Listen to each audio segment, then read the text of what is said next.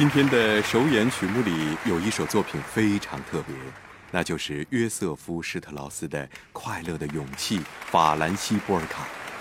在这首作品中，维也纳童声合唱团的女孩们将首次登上维也纳新年音乐会的舞台。维也纳童声合唱团是世界最著名也是最古老的合唱团之一。今年是维也纳童声合唱团成立五百二十五周年。我们将从这首作品当中听到孩子们围绕着路边的一朵小蒲公英歌唱着春天的生机与希望。